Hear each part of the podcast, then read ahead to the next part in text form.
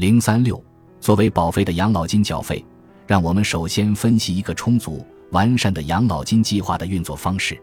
一旦您退休，在您余下的岁月里有权获得持续的月收入。养老金显然不是免费的午餐，很可能您的雇主在您每月的工资中扣除部分资金来支持养老金计划。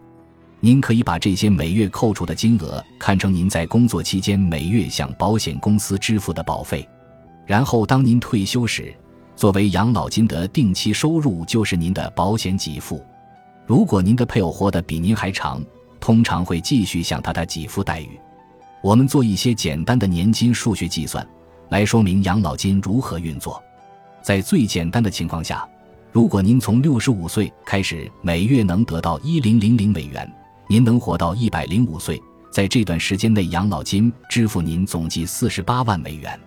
另一方面，如果您只活到八十岁，养老金总计支付您为十八万美元。养老金数学的基本规则是：您活得越长，养老金支付您的总数额越大。在这个基本规则下，我们建议您可以把养老金想象成用来抵御长寿风险的保险。